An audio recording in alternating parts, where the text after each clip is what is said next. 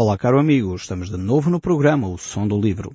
E creio sinceramente que esta próxima meia hora poderá mudar radicalmente a sua vida, pois Deus quer falar consigo, mesmo depois de desligar o seu rádio. Eu sou Paulo Chaveiro e nós hoje vamos continuar a olhar para o livro de Daniel no capítulo 3. Nós vamos ver aqui o orgulho e a queda de Nabucodonosor. Estamos nesta secção onde verificamos que Nabucodonosor tinha recebido há pouco tempo a revelação de Deus sobre um sonho que ele havia tido, no capítulo 2. Logo a seguir, pouco tempo depois, nós deparamos aqui com o capítulo 3 do livro de Daniel, onde é relatado a atitude de Nabucodonosor. Ele manda construir uma estátua gigantesca, toda ela forrada a ouro para que todo o povo conquistado, todo o povo que estava sob o domínio babilónico, pudesse então adorar essa imagem. De alguma maneira, Nabucodonosor queria dar um passo mais nestas conquistas. Ele não estava só satisfeito com a conquista militar, mas agora ele queria de alguma maneira unificar o povo. Queria unificar a língua, queria unificar a religião. Claro que neste dia em que ele estabeleceu esta grande imagem, no dia da inauguração, havia grande pompa e circunstância. Todos os ministros estavam presentes, ou uma grande parte deles. Eh, todo o povo era chamado a este grande culto idólatra de adoração. Então esta tentativa de unificar as religiões estava bem presente no estabelecimento desta imagem que Nabucodonosor tinha mandado construir. Então percebemos que não é novidade nenhuma. Eh, hoje em dia, quando se fala de um sincretismo religioso, em que todas as religiões afinal são boas, todas vão dar ao mesmo, parece que esta mentalidade era a mesma de Nabucodonosor. Não é verdade, o seu significado uh, realmente deve uh, retirar lições para cada um de nós. Nós percebemos claramente que o sincretismo religioso uh, não é útil, não é bom, assim como os extremismos religiosos no sentido de subjugar, maltratar ou não permitir que as pessoas tenham liberdade de expressão e liberdade religiosa. O próprio Deus manifesta claramente que a liberdade religiosa é algo que cada um de nós tem. Deus nunca obriga ninguém a segui-lo.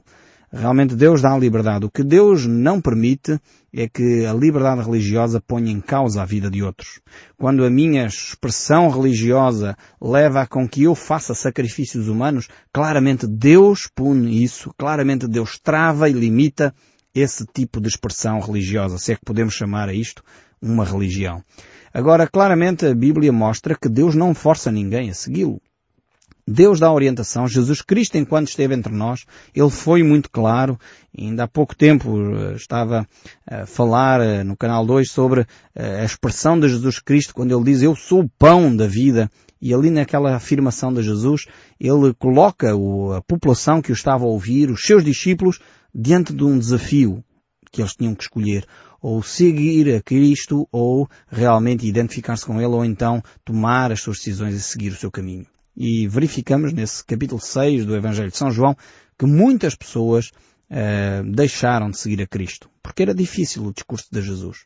E Jesus não foi a correr atrás deles, uh, enfim, implorando que eles o seguissem de forma alguma. Quem perde mais por não se ligar a Deus somos nós, seres humanos. Deus está lá, Ele quer abençoar a nossa vida, Ele quer tocar o nosso ser, Ele quer trazer paz e harmonia à nossa vida, mas se nós rejeitamos isso, Deus não nos implora para o seguirmos. Então, realmente, a liberdade religiosa deveria ser uma marca distinta de sociedades evoluídas, de sociedades eh, que realmente respeitam o próximo. E, mas, ao mesmo tempo, perceber que eh, essa liberdade religiosa não deve ou não é necessariamente um sincretismo religioso em que tudo é igual e que não há diferenças. Não, de forma alguma. A Bíblia é clara quanto que Jesus Cristo manifesta uma posição extremamente exclusivista. Ele é o caminho, Ele é a verdade, Ele é a vida. A Bíblia é muito clara sobre isto. Mas ao mesmo tempo, o mesmo Jesus que afirma ser Ele o caminho, a verdade e a vida, Ele não obriga ninguém a segui-lo. Então estamos neste contexto, num contexto em que Nabucodonosor procura uma unificação religiosa, um sincretismo religioso, uma adoração, uma deificação dele mesmo. Uh, no fundo é um dos primeiros a querer tornar-se Deus, um ser humano que se torna um Deus. E diante deste fenómeno vai haver reações, como é óbvio. Estamos então no capítulo 3, no livro de Daniel, agora que foi dado o contexto histórico, um, e vamos ver o verso 4. Diz assim o texto bíblico. Nisto, o arauto apregoava em alta voz, Ordena-se a vós outros, ó povos e nações, e homens de todas as línguas, no momento em que ouvirdes o som da trombeta, do pífaro, da harpa, da cítara, do saltério, da gaita de foles e de toda a sorte de música, que vos prostreis e adoreis à imagem de ouro que o rei Nabucodonosor levantou. Qualquer que não se prostrar e não adorar será no mesmo instante lançado na fornalha de fogo ardente. Esta era então a grande proclamação que este arauto estava a fazer a todos os povos que eh, estavam sob o domínio babilónico. Havia no fundo uma grande orquestra, esta grande orquestra é mencionada frequentemente aqui no capítulo 3. Eh, várias vezes surge a grande variedade de instrumentos musicais que eram usados neste culto idólatra.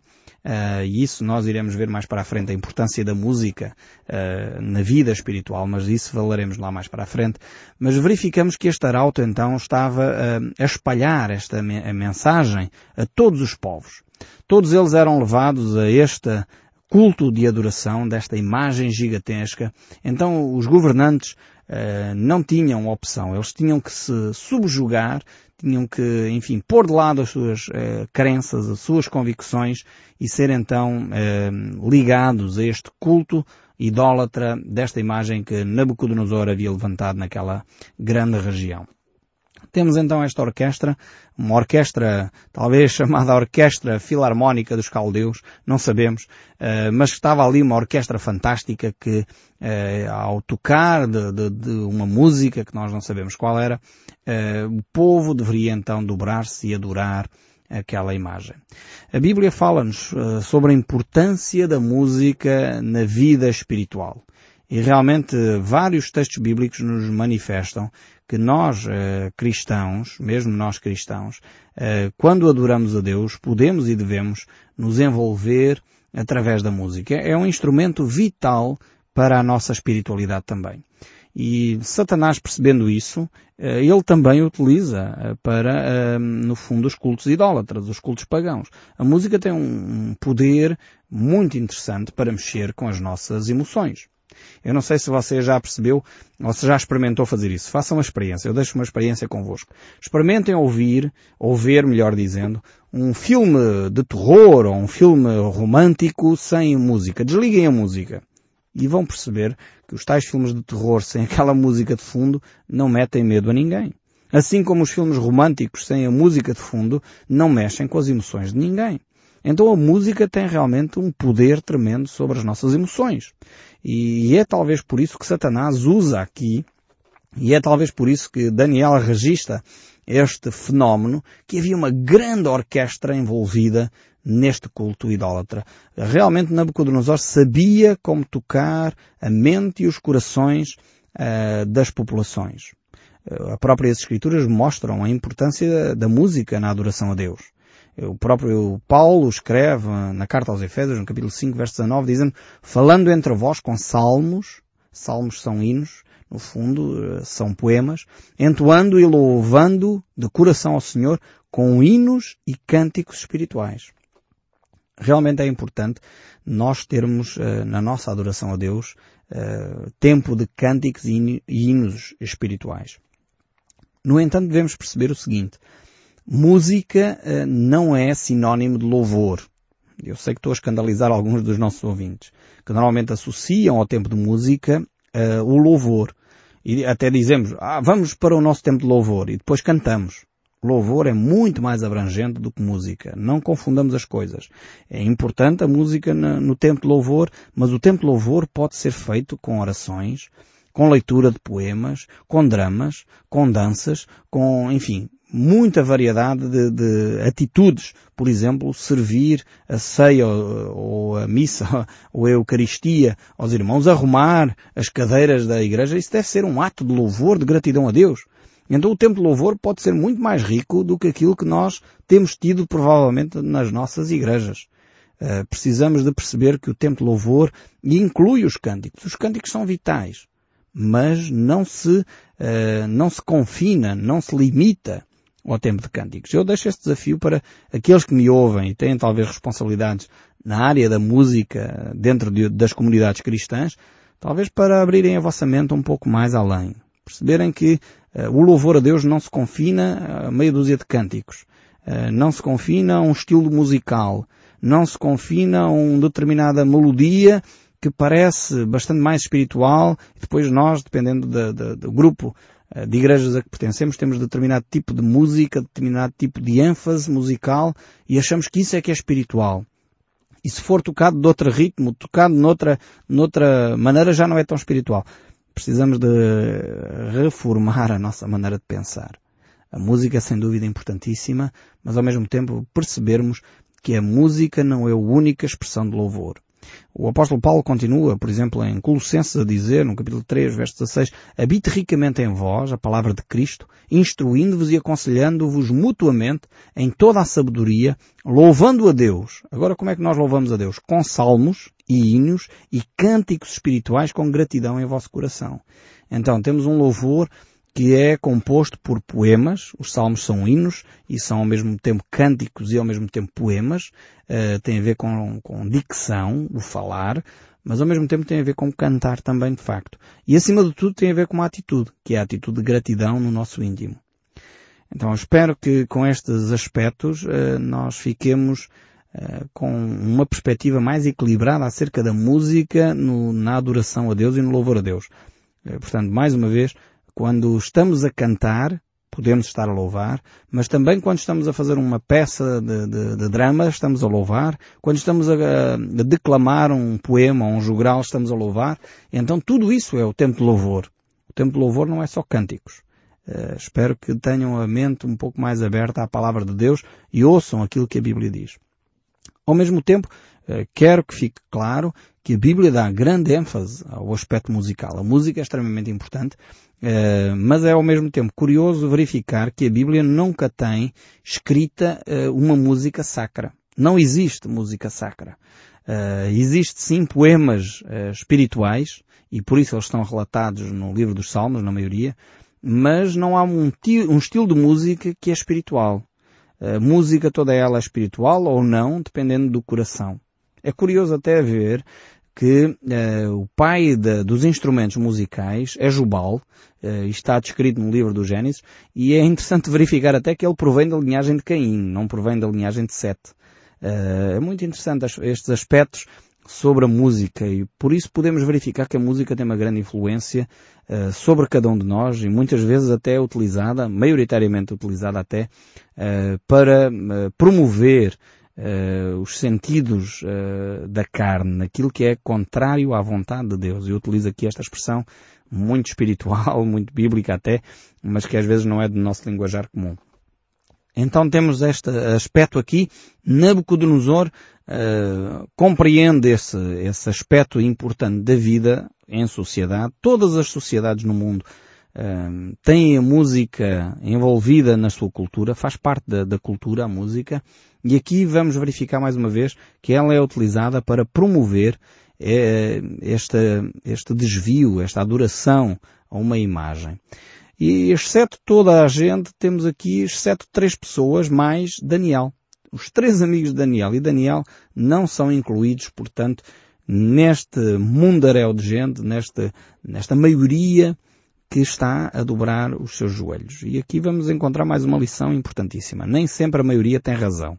Eh, é um, algo que nós temos que aprender. Às vezes a minoria é que está certa.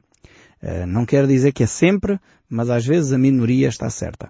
Vamos ver aqui o verso 7 do livro de Daniel capítulo 3. Diz assim, Portanto, quando todos os povos ouviram o som da trombeta, do pífaro, da harpa, da cítara, o saltério e toda a sorte de música, se prostrarão os povos, nações e homens de todas as línguas e adorarão a imagem de ouro que o rei Nabucodonosor tinha levantado.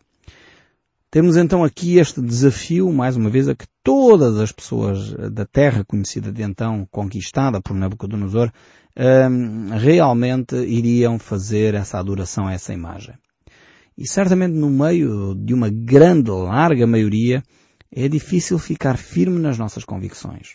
Quando talvez numa sala de aula os nossos colegas começam a falar e a dizer que, eh, enfim, envolver-se sexualmente antes do casamento é normalíssimo, isso faz bem, é bom, e até o professor se calhar estimula a isso e hum, adultos desenvolvem essa ideia, às vezes um jovem cristão ficar firme e dizer não, isso vai me expor, vai provocar em mim intimidades com alguém que eu não deveria ter uh, e só deveria ter com algumas pessoas a quem eu desenvolvo um compromisso, com quem eu tenho um compromisso sério, dentro de um contexto próprio, que é um relacionamento comprometido uh, e conjugal.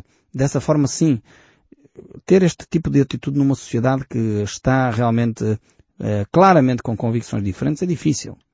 E aqui os amigos de Daniel estavam a ser confrontados com uma multidão enorme, milhares e milhares de pessoas a dizer uma coisa, que era vamos adorar esta imagem, e estes amigos de Daniel estavam a dizer o contrário.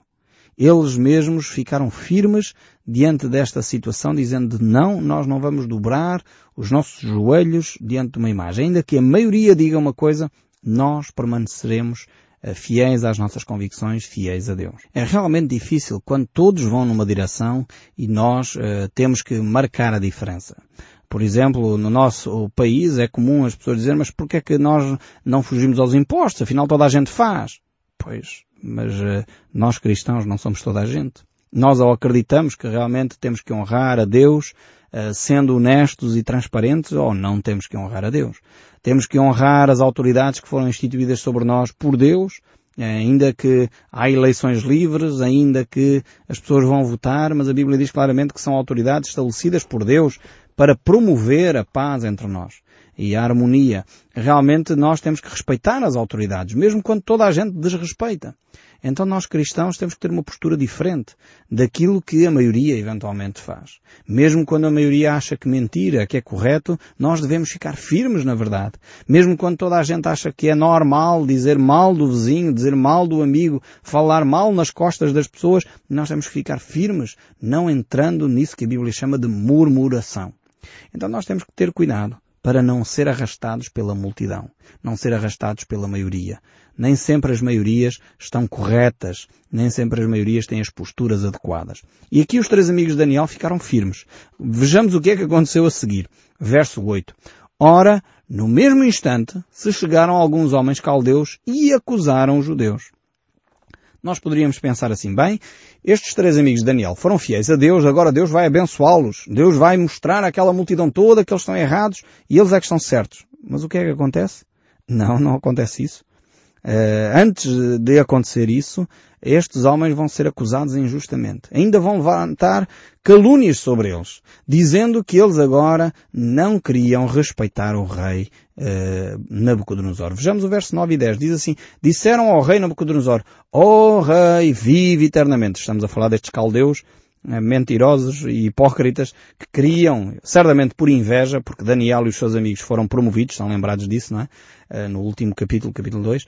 Agora, cheios de inveja e, e certamente uh, ruídos uh, por dentro, vão lá tentar difamar estes homens. E eles chegam então com grandes elogios para o rei Nabucodonosor. Oh, rei, vive eternamente.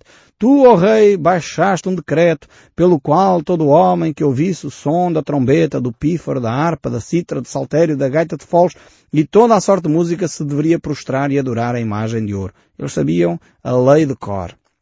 Eles sabiam tudo muito certinho. Cuidado.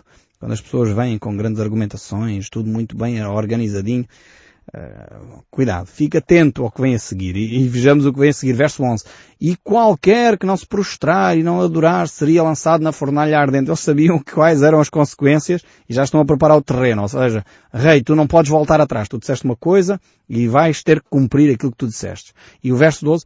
Há uns homens judeus que tu constituíste sobre os negócios da província. Veja a inveja aqui. Há uns homens que tu constituíste, foste tu ao rei. Estes homens, cuidado, não são, não são boa gente. São Sadraque, Mesaque e Abednego. Já sabiam os nomes deles e tudo. E falta aqui o número de bilhete de entidade, o número de contribuinte. Enfim, eles tinham os dados todos. Estes homens, ó rei, diz o verso 12, não fizeram caso de ti, a teus deuses não servem, não adoram a imagem de ouro que levantastes.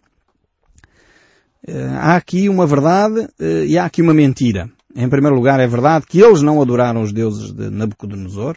É verdade que eles não dobraram os seus joelhos diante da imagem. Mas não é verdade que eles não tivessem feito caso uh, do rei Nabucodonosor. Antes, pelo contrário. Eles eram realmente homens que respeitavam as autoridades, eram homens sérios, sábios, tementes a Deus e que cumpriam a vontade de Deus mas que não vendiam as suas convicções. Não deixavam de fazer o que era certo simplesmente porque um rei acordou mal disposto ou bem disposto e achou que ele deveria ser Deus e por isso agora eles iam dobrar os seus joelhos. Não. Foi exatamente esta mesma atitude que levou milhares de cristãos eh, às arenas na altura do imperador romano porque eles queriam respeitar as autoridades. A Bíblia está cheia de textos bíblicos que nos manifestam que devemos respeitar as autoridades. Mas ao mesmo tempo a Bíblia mostra claramente que mais importa obedecer a Deus do que aos homens. A Bíblia mostra claramente que quando os homens que governam querem tomar o lugar de Deus, nós cristãos não vamos dobrar os nossos joelhos serviçalmente a pessoas que são seres humanos, criaturas e não o Criador. E realmente aqui os cristãos ficam coerentes. E neste aspecto eles apanharam de facto uh, estes três homens ainda com mentiras, mas com algumas verdades. E o verso 14 prossegue. Falou então Nabucodonosor e lhes disse, é verdade, ó Sadraque, Mesaque e Abednego, que vós não servis os meus deuses, nem adoreis a imagem de ouro que eu levantei? Agora, pois, estáis dispostos, e quando ouvirdes o som da trombeta, o pífaro, a citra, a harpa, o saltério, a gaita de foles, prostrai-vos e adorai a imagem que fiz. Porém, se não adorardes, sereis no mesmo instante lançado na fornalha e de fogo ardente. E quem é o Deus que vos poderá livrar das minhas mãos? Esta era a grande questão que Nabucodonosor coloca diante destes homens. Provavelmente Nabucodonosor ainda não tinha entendido com que Deus está a lidar. Daniel tinha feito uma grande revelação. Tinha dado um sonho, a interpretação de um sonho que Nabucodonosor percebeu que mais ninguém à face da terra poderia fazer. Mas mesmo assim, Nabucodonosor não percebia quem era o Deus a quem Sadraque, Mesaque e Abednego serviam. É curioso verificar aqui uma série de outros aspectos, por exemplo, o facto de Daniel não estar presente. Mas nós certamente iremos uh, perceber um pouco melhor todas estas ligações no próximo programa. Não perca então o próximo programa do Som do Livro. E certamente aí Deus vai continuar a falar consigo, mesmo depois de desligar o seu rádio. Deus o abençoe ricamente e até ao próximo programa.